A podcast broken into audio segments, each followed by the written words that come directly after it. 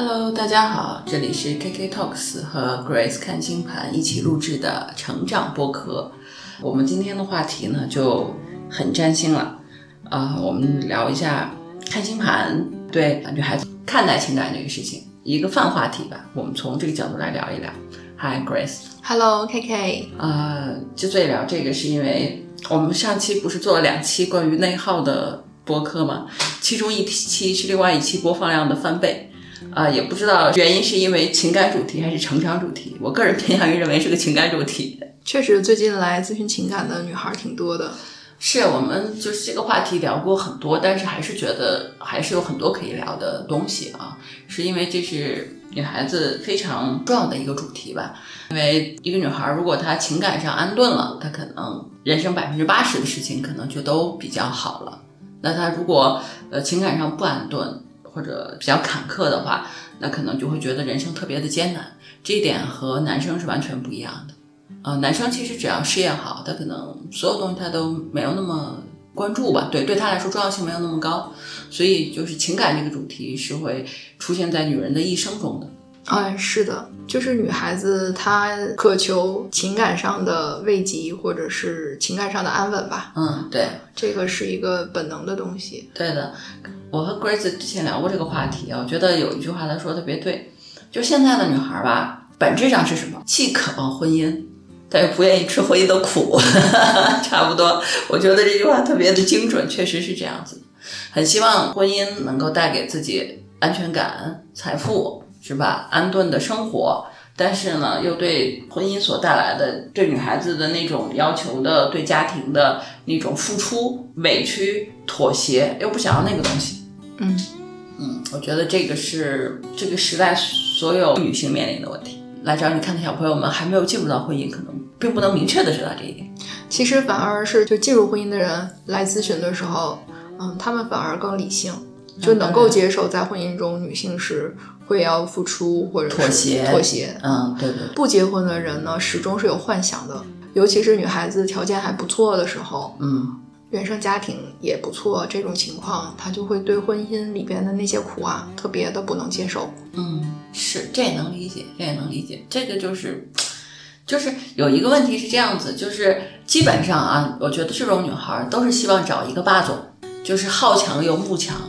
但是唯一的问题是，还希望霸总以后能给自己提供情绪价值，这个就确实是现实中是不可能的。但是没有结婚的条件好的姑娘们意识不到这一点。对，呃就是她会习惯性的在想，如果我结婚了，我要付出更多，不管是对自己的小家，还是为对方的家庭付出，那如果还不如我自己现在的生活好，为什么要结婚？嗯，是，其实这这也确实是，但是实际上就是不结婚的姑娘总会对婚姻有一个幻想和渴求的，就会她会看到那一面，比如说朋友圈里面朋友们，比如说开车出去玩啊，一家人去旅行啊，他会看到那一面。就那种东西对他也是有很大的冲击的嘛，他会觉得说，那我也可以这样子啊，对不对？那我现在如果不进入婚姻，我没有那些，所以这个东西是他的一个他觉得需要去解决的问题。想要去得到那个东西，他觉得是这样。哎，是，其实女孩呢，还是有一种依附性的，嗯、而且也可能希望建立自己的家庭，有一个可以被依靠的人。以及他想要一个自己的小领地，我觉得男女可能都都结婚，可能都还是希望有这个。对，尤其是在年轻的时候，嗯就是生物本能就驱使他会这么想。嗯，是的，是的。但是，嗯，但是这样的姑娘们就是会有这个难题嘛，就是追她的她看不上，霸总那种，她可能又对她来说有点难度。对，其实我发现有些女孩，她们在提到自己对结婚对象的客观的要求的时候，她们觉得对对方的要求并不高。比如说，假如她自己有个几十万的收入，她就希望对方能比她多，嗯。嗯，而且呢，对方是一个性格非常好的人，又对他很好，还有上进心，能够给他提供情绪价值，嗯能够陪伴他，不管工作多么忙，始终把他放在第一位，嗯，就是仪式感。小说里都是这么写的。啊，仪式感不能少，就类似这种吧。他其实觉得这是一个正常的要求，要求啊。所以呢，大多数男孩儿可能没有办法去满足他这种要求。对，就是女孩子认为的这种，就是她认为很正常的这个要求，但现实生活里面，其实这是一个非常非常高的要求，几乎就是超越了现实，只是女孩子们自己不觉得。是我相信，就是收入啊，如果月薪两万以上的这些女孩，应该是挺优秀的。对对对对，她是靠着自己的本事获得的这样的薪水。嗯，她对对一般有更更高一些的要求很正常。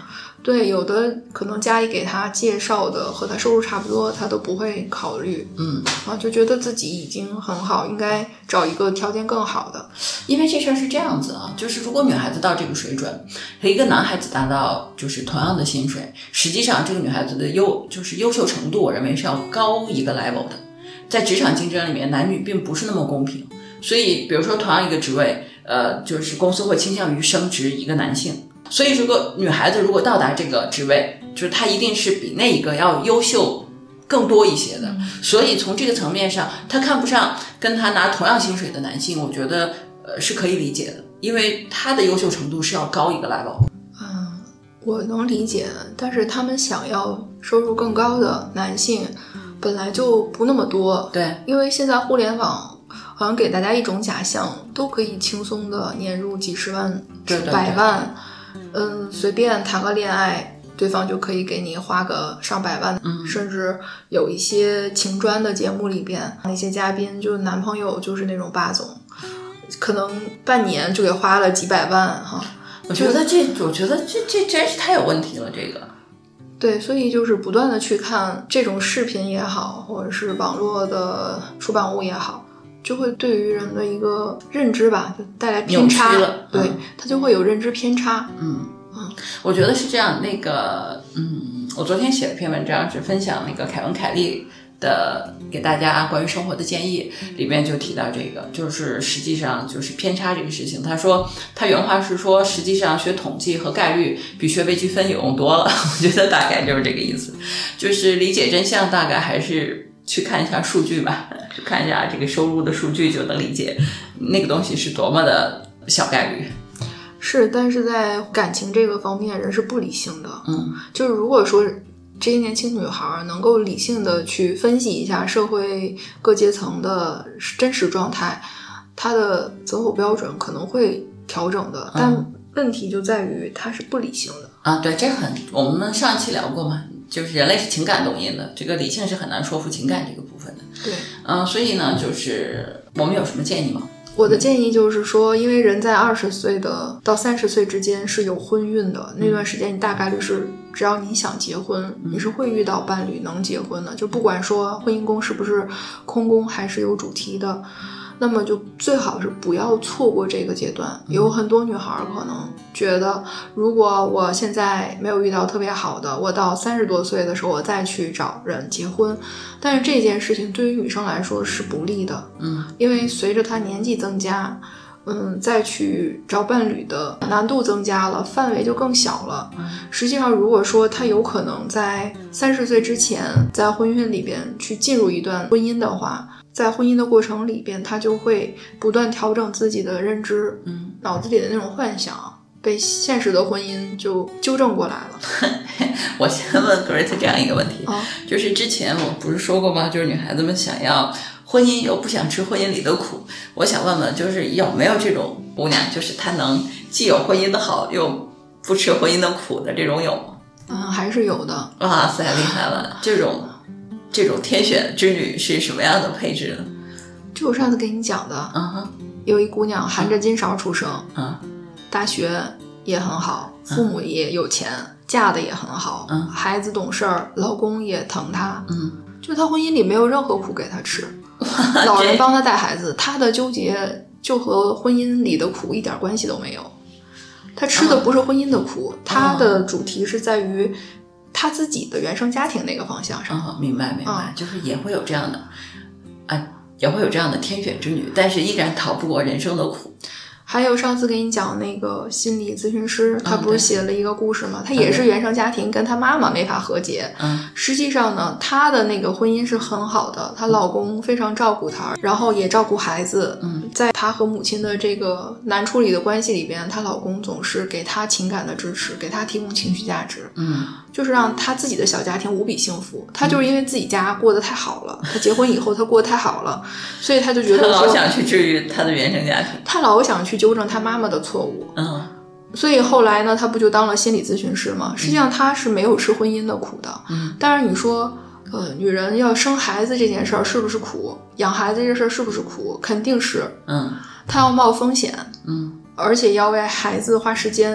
而且孩子是个盲盒。孩子是盲盒，嗯但是就这两个人，他绝对是在婚姻中没怎么吃苦的，他只是吃了就是一般的苦。嗯啊，就就是只要你避免的那个。啊，你只要你结婚，无法避免，都要走这条路的。嗯嗯，好的，这就是最好最好的情况了，是吧？就是这样子，普通的就不是这样子了。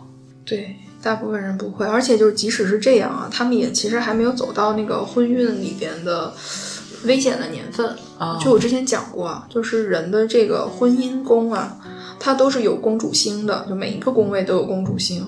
嗯如果这个公主星它在某些年份运势之下，它受克，那么他婚姻的危机就会爆发。有的人可能就是老公出轨，嗯有的人可能就是家庭里边有人生病、嗯啊，比如老公出事故了。嗯。啊，还有的人呢，可能就是一些想不到的危机就会出来，就是看他这个婚姻宫的主星，嗯，他被什么刑克？比如说，如果是火星的话，又火星如果是落八宫啊，这种就常常是有可能动手术啊、刀斧啊，或者是交通事故啊，嗯，严重的话有可能就失去生命的这一种啊，因为婚姻宫代表的是你婚姻中的另外一个人嗯。啊，你你的正缘他会怎么样？嗯。所以呢，就是只要这婚姻足够长，走到那个运的时候，他也会在婚姻里边吃苦的。这个就是婚姻给他带来的苦，嗯，没有这个关系，他就没有这个苦。是这样子。嗯嗯，所以就是，呃，还是有点复杂啊，还是有点复杂。也不希望就是小朋友们觉得说这个节目听起来以后就觉得啊好害怕，其实也不是，它只是它只是表述了真相，字面意义上而已。我们就是把佛家说的人生实苦，把它拆解来，分成各个阶段的苦，各种可能的苦。然后具体你是不是会吃这个苦，你什么时候吃苦，你要看你自己的星盘、你的命运，它会给你一些指引。嗯啊，那你像我前些天看的这个星盘里边，就是有个姑娘，她的婚姻宫的主星就是落在第八宫。其实你知道，八宫是一个不太好的位置，它是一个和死亡啊、和一些禁忌啊、和这个相关的。然后刚好她前两年呢就走了这个运，但是她那时候没有结婚，她那时候有个男朋友，她和那个男朋友分手了。那两年的时候，她身体特别不好，嗯就自己就是身体不好，当然也可能是那个男朋友给她不好的影响，导致她的状态也不好。他就在走那个运的时候就经历了这个事情。那如果说他那个时候结婚呢，他的这个婚姻可能就不太好，因为他那颗主星啊是被克的。就好在呢，他婚姻宫里边还有一些其他的星体。就是有一些人啊，他的婚姻宫里边落的星比较多的时候，他的主题就会比别人多。那他这个婚姻宫里呢，还落了一些比较好的星体，所以呢，他在这之后还会有婚运。就是不同的星在行这个小运的时候，他就会遇到不同的正缘。其实好多人问我说：“哎，这个运势啊，会不会改变你正缘？”会的，就是当你的运势是不同的运势的时候，你遇到的那个正缘的类型是不一样的。啊哎，啊，那都是正缘呢都是正缘，就是有的人的正缘很多的啊。啊，就是他如果婚姻宫里边，比如说落个五颗星，每一颗星走运的时候，他都是有可能会遇到正缘的。哇，但是这正缘是不一样的，就像比如说他是火星运的时候，他遇到的这这个正缘，如果火星的状态是不好的，又被克，那这个人可能会给他带来很大的伤害的。啊，嗯，然后如果说他是金星运的时候遇到的正缘，而金星又比较妙望，而且相位也很好，比如说能够得到木星这样的支持，或者是和月亮和谐的话，那他这个段婚运里边遇到的正缘，就是一个比较和谐、比较美满的婚姻。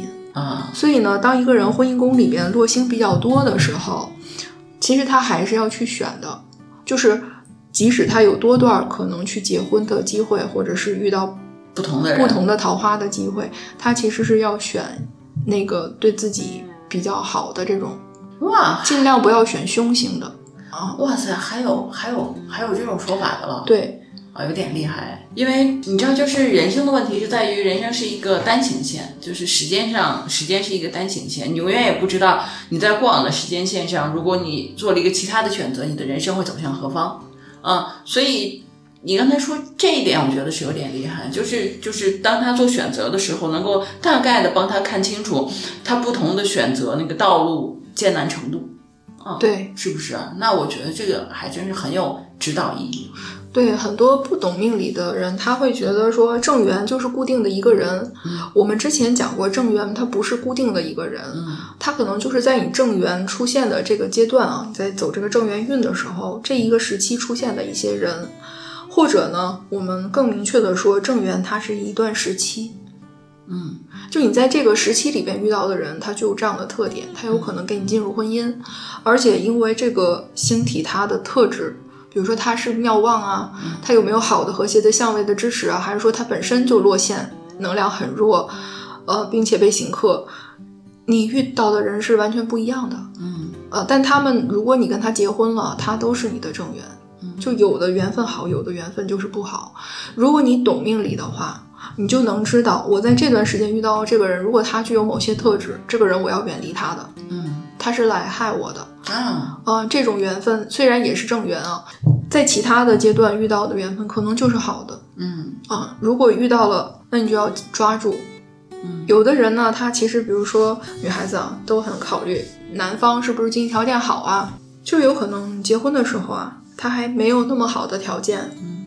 但是如果说你的这个婚姻宫里边的这个落星，或者说它的主星是一个不错、有潜力的，那么你的婚姻未来应该是大概率是不错的。嗯，就在婚后会发展，因为我之前也有过一些客户，就是那种在大学阶段普通家庭走到一起，毕业就结婚了，一起创业创一代，事业做的也蛮大的。嗯，对，是，所以我就说。我就是这个还挺厉害的，哎，我觉得其实来找你看的姑娘们，可能也都是直觉性比较强的，是，就是她会，因为格儿跟我聊过，就是很多姑娘会在转运的时候来找他看，或者刚刚进入某一个运的时候，所以刚好可能就是她自己有一些直觉，觉得说好像我是有一些什么运势啊之类的那些那些东西大的改变的时候，所以我觉得就是呃，这个东西要相信直觉。是能找我的人，直觉都挺强的，嗯，对吧？就是我觉得是他会，我觉得就是他不懂星盘，他也不懂这些东西，但是他直觉性的觉得这个事情好像可以帮到我，多一个决策和参考的维度，我觉得这个就就挺厉害的。实际上占星呢，我觉得它不是算命，嗯，因为算命它是告诉你啊，你就这样了，嗯，但是占星呢，它其实是跟你讲说你有什么样的特点，实际上是让我们先了解自己。然后呢，再了解你的运势，你在什么阶段啊？什么主题比较多、比较明确？你在什么时候适合去做什么样的事情？他给你的是一个参考建议，而不是说让你就一定要去这么做。我觉得这个挺好，就像刚才你聊到正缘这个事儿，因为正缘我们那一期收听的小朋友也比较多，大家可以回去再听一听。我觉得你今天讲到这个，就把这个概念又往前拓展了一步。因为我们之前是想打破大家说正缘不是一个人，你不用担心说你错过这个人你就没有正缘了，你结不了婚了，并不存在这样子。他可能是呃能够从你星盘上看到的某一类人。那么你今天讲的这个东西是说，如果有一些姑娘们，她可能就是她的星盘吧，就会让她在不同的就是年份里或者运势里，它实际上代表了她不同的正缘，而她在就是不同正缘的这种选择中，实际上是会指引她走向不同的人生。对啊，我觉得这个就是又往前走了一步吧。我觉得就是听起来又更好像有一些参考性。嗯，你知道可能是有一种偏差啊，在这里，因为来找我的人肯定也都是在情感或者婚姻中他是有主题的，当然当然，他对此非常的 care 或者敏感，哎，他敏感，他对这个主题他很上心，他才会来问嘛。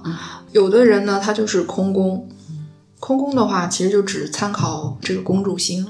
然后辅助的就参考参考月亮，这样的话呢，它实际上婚运啊就没有那种群星落七宫的人那么多，但是他在婚姻中要经历的考验呢，也没有那么多。嗯你比如说，如果一个人金星落在虎夫妻宫里，他桃花就会很多。嗯，可能在结婚之前追求他的人就非常多，结婚以后也会有的。嗯像我有个朋友，他都四十多岁了，就他都已经有稳定的亲密关系，但是还有人追他。这不是说他去招蜂引蝶啊，而是因为在他那颗金星行运的时候，他就好像是很有魅力，嗯那人都愿意亲近美好嘛。嗯所以呢，他在那段时间就比较困扰，就来找我咨询了，说我真的没有做什么，嗯我其实就是很普通的生活，而且我都已经四十多岁了，嗯，但是就是有好多人来追求我，然后哎呀啊，你知道吗？就是让人羡慕不已啊。就因为他金星落在那儿嗯啊，所以就会有这样的烦恼。嗯，是啊，所以呢，就是这一期算是漫谈吧，我觉得就是关于情感这些东西，跟姑娘们说一说，因为很多时候啊，年轻的时候，我觉得啊，就是二十岁左右吧，其实是人生探索自己很好的时机，所以国外有那种 gap year 之类的这些东西，就是帮助大家去了解自己。可是中国吧，我们这个学习的历程太长了，你想想，二十岁左右。我是二十一岁大学毕业的，因为我上大学早，就是非常非常少了。小朋友一般读个本科，再到研究生毕业二十五六了，就他没有机会探索自己，对，没有什么时机探索自己，以及发展自己，或者思考一下自己和别人的不一样的地方，就是没有这个时间停下脚步来想这个事情。从这个角度来说，星盘的帮助就更大一些。因为他没有机会探索他自己。你比如说，假设你有一年 gap year，你像国外当然好了，尤其他们到亚洲来玩，他可以不用花很多钱，他就可以在旅途中了解自己啊，见识各种风土人情啊什么之类的。我们哪有这样的机会啊？我们就二十五六岁毕业了，考公好吗？就是考研好吗？就一大堆事情在前面等着呢，也不明白为什么我们就就就着急忙慌的，反正就是，所以你没有机会来了解自己，可能那他就看星盘就还更能帮到一些。啊，是的，我觉得在情感模式上，星盘不管是对男生还是女生，都是非常精准的指引。嗯，每个人啊都有月亮星座，我之前有一期咱们俩就是聊月亮星座嘛啊，，那一期你知道吗？那期特别好玩儿。那一期不是我们聊了十二个嘛？那一期的收听量很很高，但是完播率很低，就是因为大家就只听自己那一段儿。对的，对的。其实月亮星座要是单着讲呢，就每一个星座都能讲出很多啊。它呢，就是代表我们的情感安全感。实际上，如果在婚姻中能够满足你月亮星座的这种需求，那么这个关系通常是非常持久的。嗯啊，就比如说一个人如果他的月亮是在金牛座的话，他可能更注重的是物质现实。嗯啊，这个层面的，他并不需要很多的这种情感的投入。那如果说一个月亮金牛的人，他去找了一个水象能量很强，就是情绪流动性很强的人啊，情绪特别强的人，他恐怕没有办法给人家那种情感上的回馈，同时他可能也不理解，就是为什么要对方就不能好好他为什么不能好好的过日子？所以呢，我们可能看表面哈很多的事情，但是你不知道他内心他最想要的是什么。啊，是，还真是啊。我觉得回头下期我们可以考虑聊，把月亮星座聊多一点，这个真的是非常的有帮助的。是这样啊，我们之所以聊星座这个事儿，就是大家也知道我和 Grace 差的，在这个角度上差了很多。我跟他聊了这么多期，我对星盘依然就是 认都认不准，认都就星座符号我都不清楚的。但是在跟他聊的过程中，我深刻理解到人与人之间的差异，因为我们每个人都有一个自己的就是设定啊，你是什么太阳、月亮之类的，就是你对这个世界有个基本的认知，这个构成了你认识世界的这个角度，你完全无法理解别人跟你是完全不一样的角度，完全不一样的东西。就我之前跟 Grace 聊过，我们俩听别人的博客里面有一个姑娘，那姑娘是个摩羯座，Grace 也是个摩羯，但是那个姑娘明显更摩羯。就简直了，就是我就跟她聊这个事儿，那姑娘是什么呢？她生病了，你知道吗？她生病了，肯定事业上做得很好，因为摩羯座嘛，是吧？肯定事业有目标感，我猜是比较成功的一个。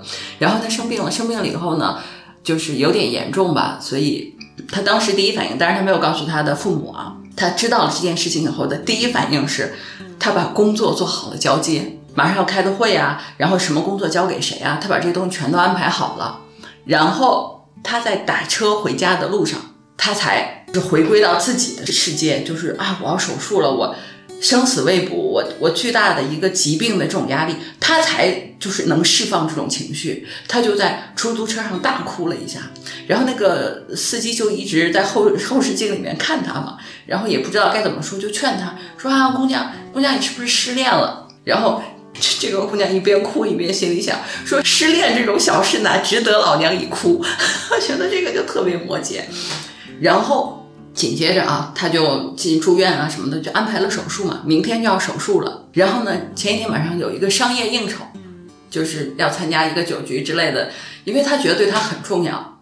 我也不明白为什么很重要，双子不能理解。总之她觉得很重要。她老公就说：“你明天要手术了，你你瞎跑什么？因为应酬啊，这种不，他还打扮的美美的，他手上有有手环，就是住院的那个手环，他去参加这个商业应酬。”应酬要喝酒嘛，就是敬酒啊什么的，他就给大家拉了一下袖子，说：“你看，我明天要手术，不能喝酒。”别人都不相信，别人说：“哇，你为了不喝酒都这么拼了吗？你都搞一个手环在手上？不是，他是第二天真的要手术。就真的，我我当时我听完这一段，我觉得这一系列的表现太摩羯了。我是想说，就人和人之间巨大的差异。为什么我和 Grace 去聊星座、聊星盘、聊这个东西？是因为我觉得真的是太神奇了。我是一个双子座，我完全无法理解，我无法理解这种处理。如果你是一个摩羯，你就肯定特别理解。我跟 Grace 分享这个的时候，Grace 就说啊，是啊，就是这太正常了，摩摩羯座标准操作，基操。然后呢，如果你是水象，你就更不能理解了。我讲这个东西是想说，就是我们去聊星座这个事情，一方面是帮助大家去理解自己，尤其是月亮这个事情。你有一些很隐秘的，你自己都不知道的东西。就像我，我说我是个月亮天蝎，Grace 是个月亮金牛，我们对安全感的那种理解就是不一样的。比如说，你有同事、你的亲密关系，或者你的父母、你的兄弟姐妹、你的朋友。就是你多去理解一些这些东西，你就能理解我们在面对一件事情的时候，我们表现出来的巨大的反应的那种差别。事情还是那个事情，但是我们面对它的时候是完全不一样的反应。这完全取决于我们不一样的对这个世界的理解。嗯，正是从这个角度说，我觉得这个挺有意思的。而且，因为我也知道很多，现在有很多关于命理啊也很火嘛，是吧？大家就是这种东西，我还是觉得星盘这个事情是有点厉害的。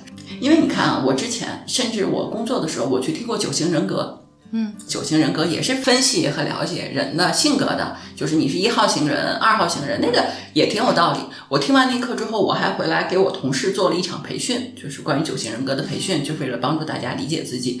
但是你知道九型人格这个事情，我后来为什么没有再去更深入的去理解它？是因为它是这样的。就是你可能年轻的时候表现出来的那种一二三四五号八号的那种性格是非常明显和突出的，但是一个人成熟之后，慢慢的就平了，就是你会有意识的去弥补你的短板啊，增加你的长处啊，你就会更圆融，你就不太能够分得出来你是哪个型了。也就是说，如果是可以改变的话，那就说明它还是没有那么的本质嘛。我是个人理解啊，这个供大家参考。但是星座就不一样，星座这个东西就是你是什么人，你就会在。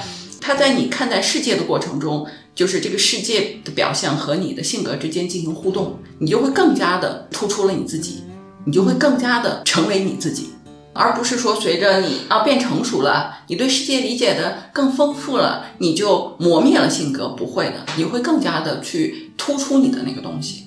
正是从这个理由上，我会认为它确实是更本质一些的。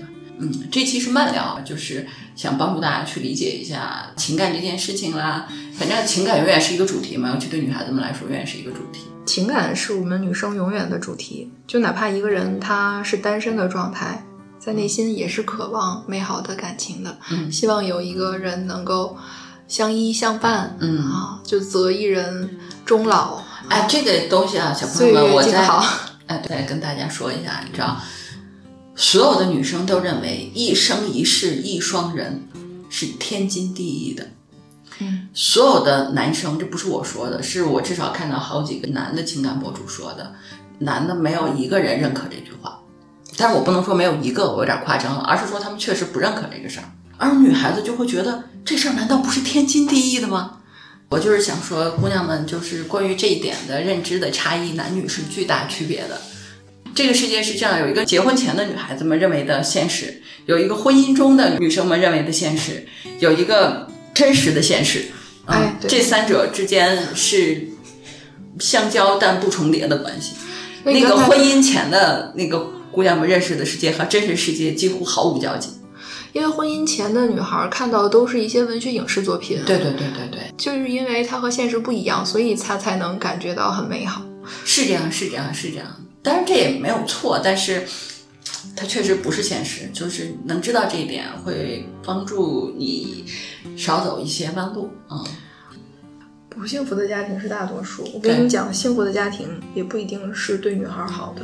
前些天有个姑娘，她也是来看婚姻，她的原生家庭特别好，爸妈就是那种很相爱的，所以她一直也想重复她父母的婚姻。可是，一看她那婚姻宫啊，不那么好。嗯，你以为你有一个好的原生家庭，你就也能复刻对吗？对对对对对，这个是没有的，还真这个是没有。而且这种落差是巨大的。嗯，对，更大。对，嗯，所以人呢，我觉得星盘呢，就是还是帮你认识到你自己实际上是什么样。虽然你可能想象是那样，但是当你看到你星盘的时候，你大概就知道是什么样了。就是即使你不看星盘，经历了一生，你也知道了。是这样，只不过就是看了星盘之后会有一个预估吧，就会有一个有一个大概的预期。哎，对，人看不看星盘，你不是说过吗？就是一个人不看星盘，就会活出星盘所有的事情。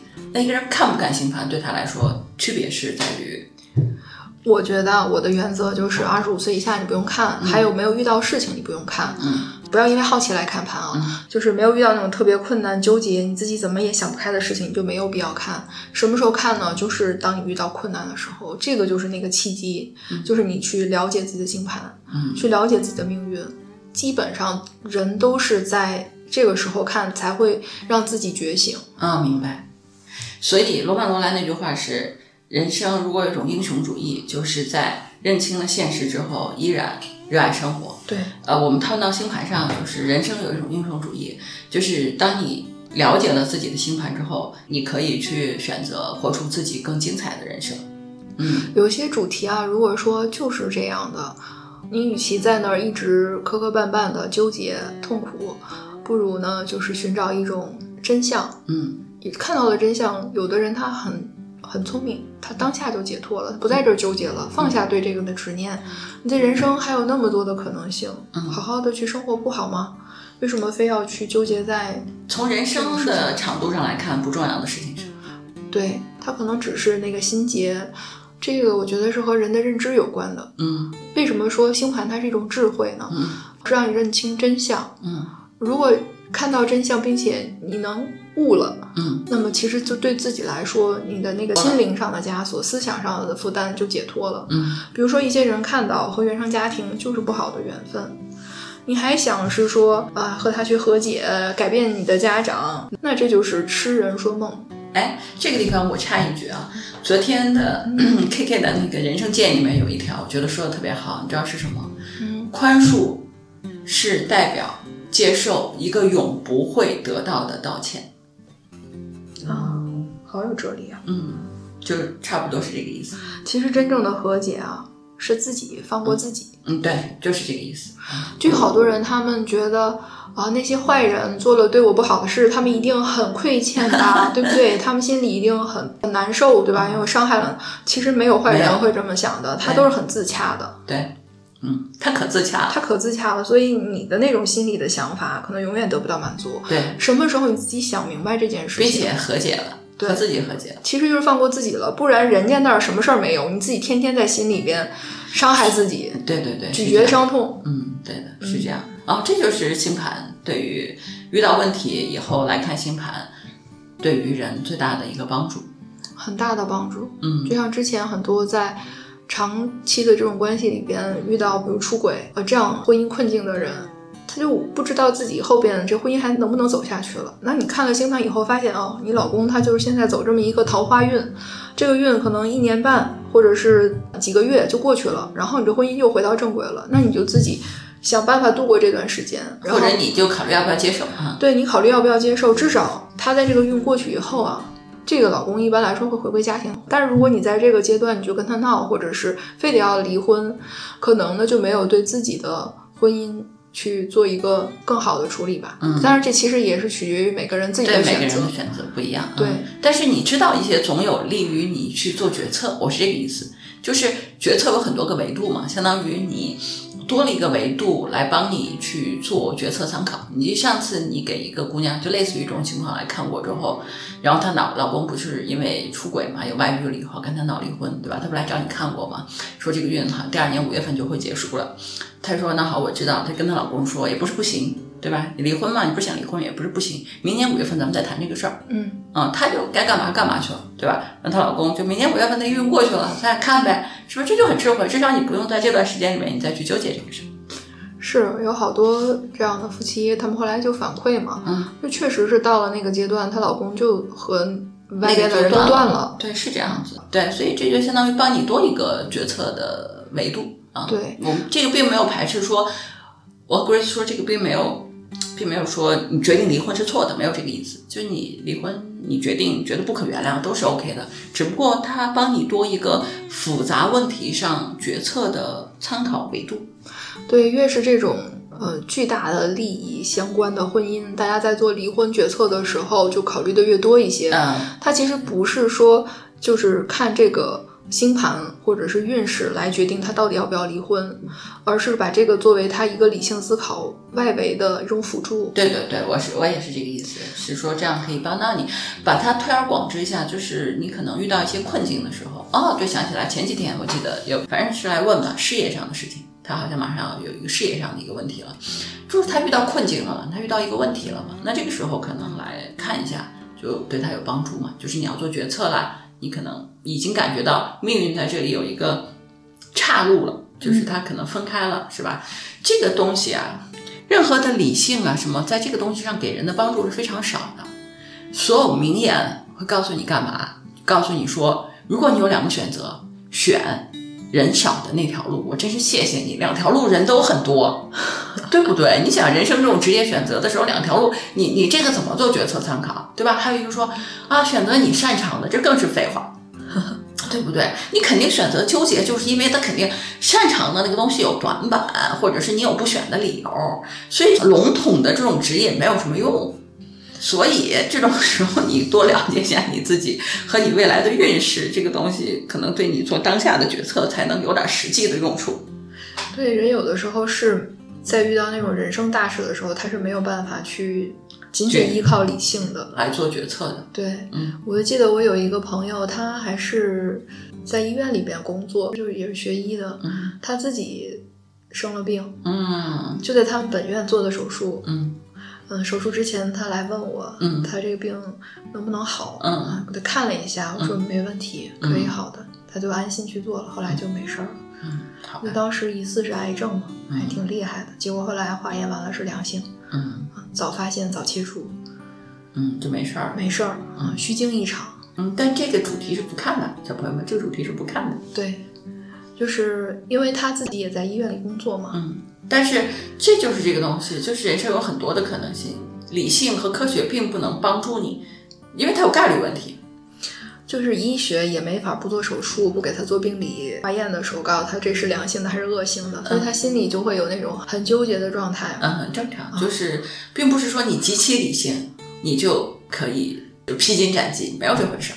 是，嗯嗯，我觉得星盘在很多的时候还是能够给我们帮助的。有很多现在年轻人，他其实非常信这个，就是二十多岁的这些朋友啊，他们是很有智慧的。他们在很年轻的时候就自己去学习星盘，或者是通过各种方式来找占星师咨询，就帮助自己更早的去认知自己的命运，给自己的人生重大选择来做一个决策参考啊。他不是说把它当成算命，他只是把它当成一种参考。还有的人呢，就是在遇到了一些困境的时候，他把它当成一种心理按摩，嗯。也都很好，是一个帮助嘛。你说你，你看啊，就是很多人说啊，一说星座，我觉得你不理性了，你不是一个就是就是科学的博主了。我挺能理解的，小朋友，你说这话就是你一定不到二十九岁，就是没有经历过那个年纪，你就不会理解这个是什么意思。这也很正常，我们保持 open，好吧，保持 open。人生嘛是一个体验，没有扭转说你一定要信了，没有没有这个意思。更何况我和 Grace 也是对。呃，我不敢说 Grace，我我对星盘这个事情也是持一个非常开放的态度，随着年纪增加，你会看到人生的多种多样性，你会看到很多人去做他的决策呀，他是怎样走上他的人生道路的。很少很少有人走上一条道路是因为理性，其实都是因为，嗯，很小的时候，他比如他就有某种天分。那你说这种天分难道是科学吗？肯定不是，我觉得啊，我个人认为是他擅长的东西才走上这条道路。还有很多人是在人生困境或者转弯的时候。他可能重新思考了一下，或者选了一个自己当时觉得啊可以做的事情，慢慢走出了人生道路。这些都不是理性的选择。对，就人到了一定年龄啊，就会知道有命运的存在。如果说到了四十岁还不相信有命运，那这个人就是没有什么慧根啊。也不是，好吧，就是，那你也可能是幸运之子，嗯，就没有遇到什么就是你需要命运来解决的问题。恐怕。还是没有智慧，恐怕很少人到了四十岁还没有遇到什么命运中的难题。嗯，是的，不太可能的。对，就是不太可能。嗯，所以没关系，就是小朋友们，你二十多岁听到了，你觉得说你们是在胡说八道，我接受啊，这个没有没有关系的。我二十多岁的时候也觉得很多东西是胡说八道啊，对，也也正常。我二十多岁也不会相信的，我觉得我二十多岁也会觉得说这未免太过神叨了。所以当这个人生的巨大的打击和挫折来临的时候。你才有机会去窥探命运的某些真相。哦，对你才会生慧根啊。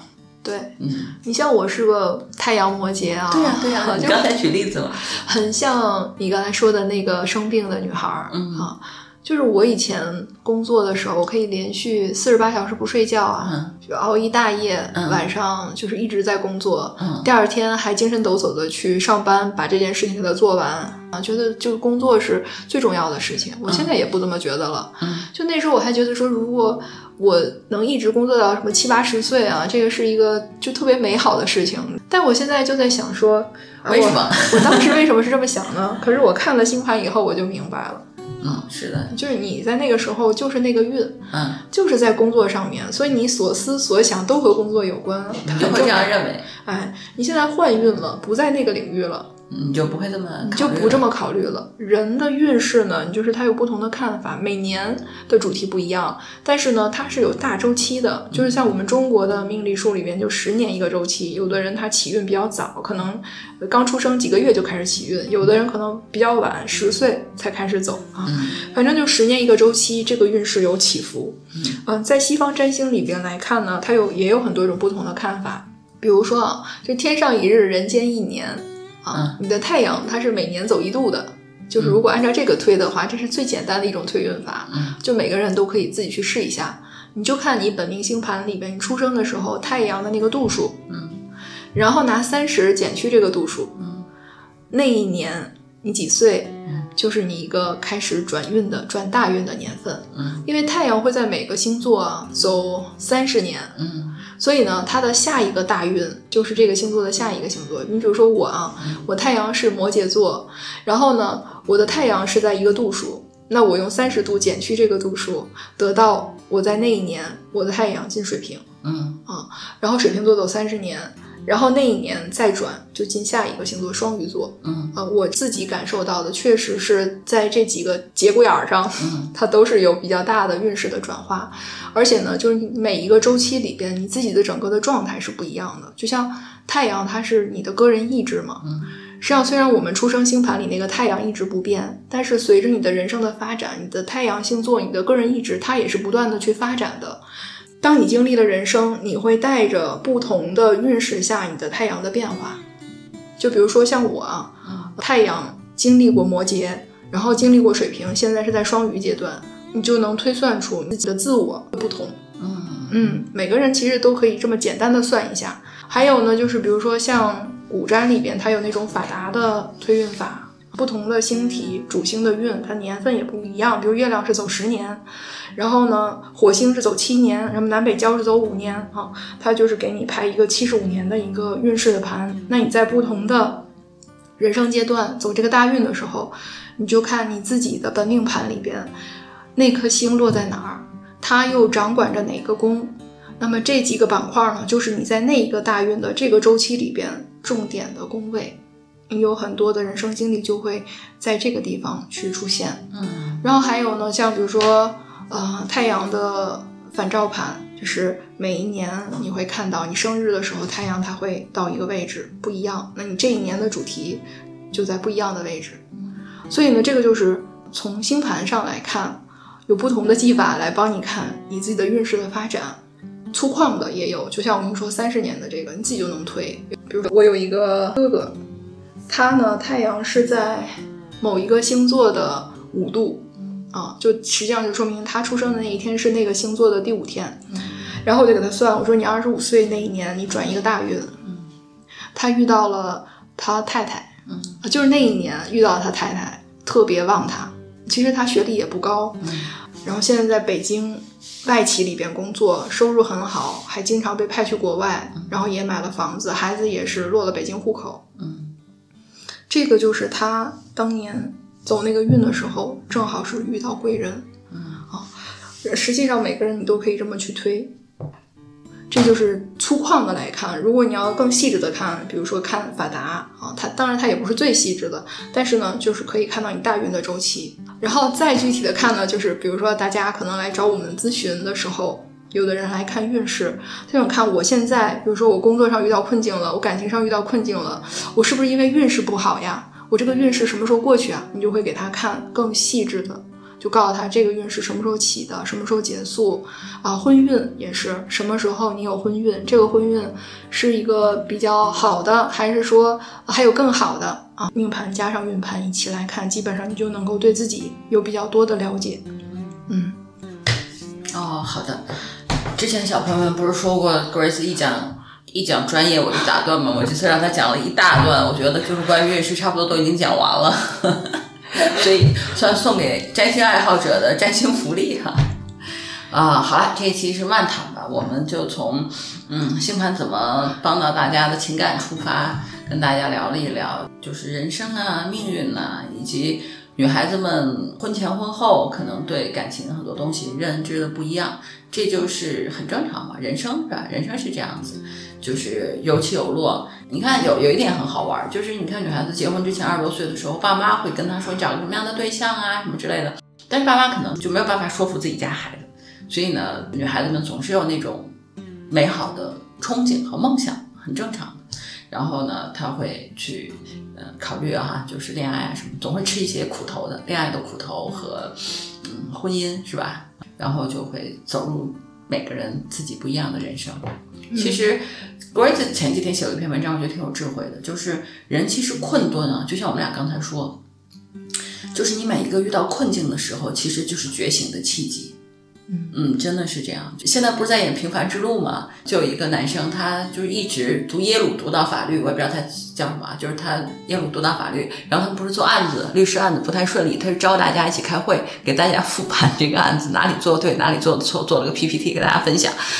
大家就简直快烦死了，然后呢，大家就赶紧抽了个空就都跑掉了。跑掉了以后呢，他就问高阶一点的律师说：“难道我做的不对吗？我给大家分享我的心得，我还费劲巴力的去做这个事儿。”然后他同事看着他说：“说你是真不知道你自己招人烦是吧？”